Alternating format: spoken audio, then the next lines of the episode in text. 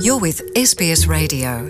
Find more great stories in your language at sbs.com.au. O racismo e a Libertadores da América. Olá, Luciana. Olá, rapaziada da Austrália.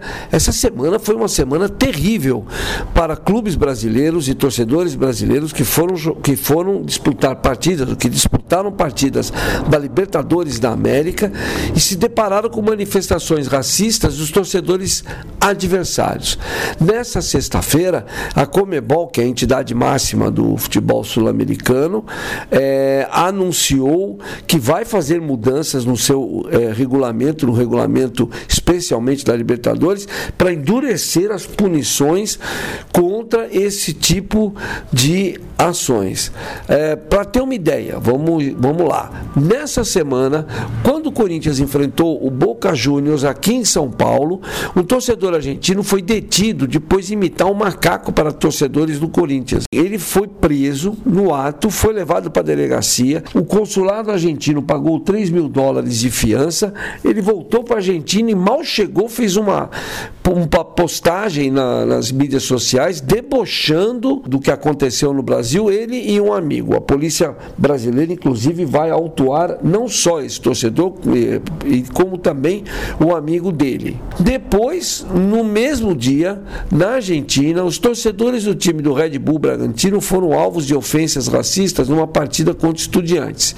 E nessa mesma quinta-feira, quando o Flamengo Venceu o Chile na Universidade Católica, nós vimos um torcedor argentino, um torcedor chileno fazer gestos, imitar macaco e uma série de coisas. Para não dizer que era só isso, no jogo em Fortaleza, entre o Fortaleza e o River Plate, há cerca de duas semanas, a gente lembrando que um torcedor argentino chegou a tirar bananas na direção dos brasileiros. Vamos lá, vamos entender. Racismo isso começa, na verdade, é histórico nos anos 40, quando os argentinos chamaram os brasileiros de macaquitos pela tez morena de um time da seleção brasileira que foi jogar uma vez em Buenos Aires. Só para constar, o jornal que chamou os jogadores de macaquitos foi, teve sua redação praticamente invadida pela delegação brasileira e alguns jornalistas levaram sopapos na época, isso nos anos 40, por conta disso.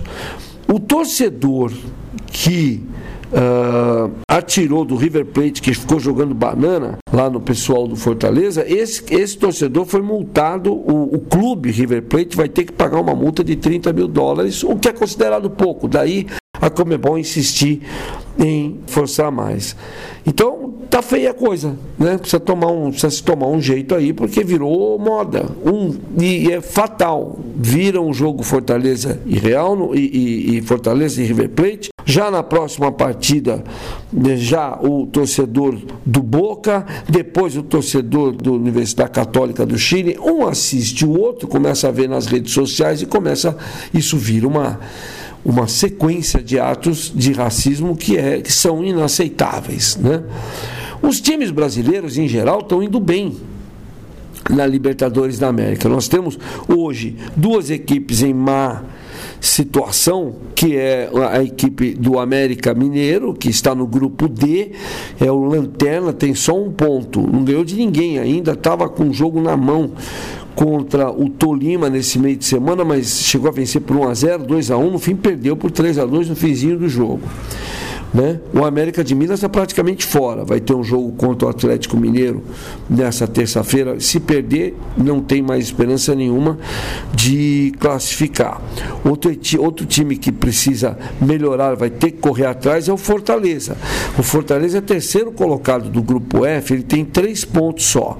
Ele está atrás do River Plate, que tem nove pontos, e do Colo-Colo, que tem seis pontos.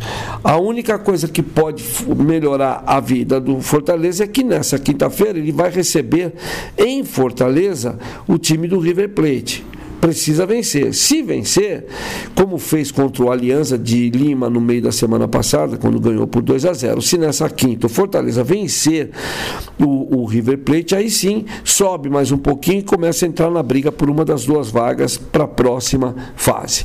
Quem está bem? No grupo A, Palmeiras, nove pontos ganhos joga, veio de uma vitória muito boa contra o Emelec por 3 a 1 lá no Equador e agora vai enfrentar na Bolívia o Independente Petroleiro que no jogo de ida o, Palmeiras goleou por 8 a 1. Detalhe, o time do o time do Palmeiras tem atuado com a sua formação reserva. O Palmeiras é líder do grupo A, tem teve fez os três primeiros jogos, fez nove pontos, o segundo colocado é o Deportivo Tátira com quatro pontos apenas. O Atlético do Paraná está numa situação mediana. Ele é o segundo colocado do grupo B. O líder é o Libertário do Paraguai com sete pontos. O Atlético tem quatro pontos em segundo lugar. O Libertar subiu e passou o Atlético porque venceu o Atlético no Paraguai semana passada por 1 a 0. Agora o Atlético vai à Bolívia jogar também contra de Strongest na Bolívia, que não é um time, apesar do nome, não é um time muito forte, não.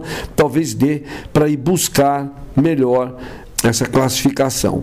O Bragantino está no grupo C em segundo lugar com quatro pontos, atrás do Estudiantes de La Plata da Argentina, que tem sete pontos, e ao lado do Nacional do Uruguai, que também tem quatro pontos. O Bragantino foi derrotado pelo Estudiantes na semana passada por 2 a 0 e nessa quinta recebe, recebe não, vai à Argentina encarar o velho Sarsfield e aí vai brigando aí para se manter entre os dois melhores times para se classificar para a próxima fase. No grupo D, aquele do América com a América está em má situação. Quem lidera é o Independiente Del Valle e o Atlético Mineiro. Os dois times têm cinco pontos cada um. Eles empataram em um a um nessa semana e agora o Atlético vai enfrentar o América. Ganhando, sobe e afunda o América de vez.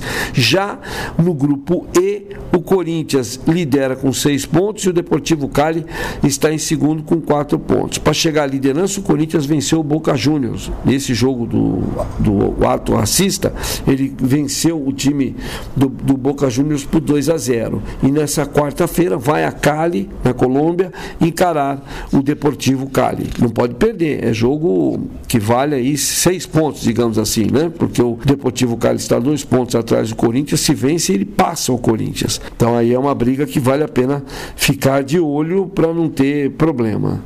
O time do Flamengo é que também está nadando de braçada. Três jogos, três vitórias. A última foi nesse meio de semana contra a Universidade Católica, lá no Chile, em Santiago, por 3 a 2 a vitória. O Gabigol, Gabriel Barbosa, atacante, fez três gols e é hoje o segundo maior artilheiro brasileiro em toda a história da Libertadores. Só pede para um atacante Luizão, que foi da seleção brasileira, campeão do mundo em 2002. Está muito bem o time do Flamengo e o Flamengo agora vai para a Argentina enfrentar o Taj Tágeres. Na classificação do grupo H, Flamengo tem nove pontos e o segundo colocado é exatamente o Tágeres, da Argentina, que tem seis. O Tágeres precisa ganhar para encostar e ficar igual ao Flamengo. E o Flamengo está aí brigando, porque se ganhar, praticamente já começa a garantir, já garante a vaga para a próxima fase da Libertadores. Eram essas as notícias que eu tinha para vocês. Eu volto semana que vem com mais informações São Paulo para SBS. Luciano Borges. Want to hear more stories like this? Listen on Apple Podcasts, Google Podcasts, Spotify, or wherever you get your podcasts from.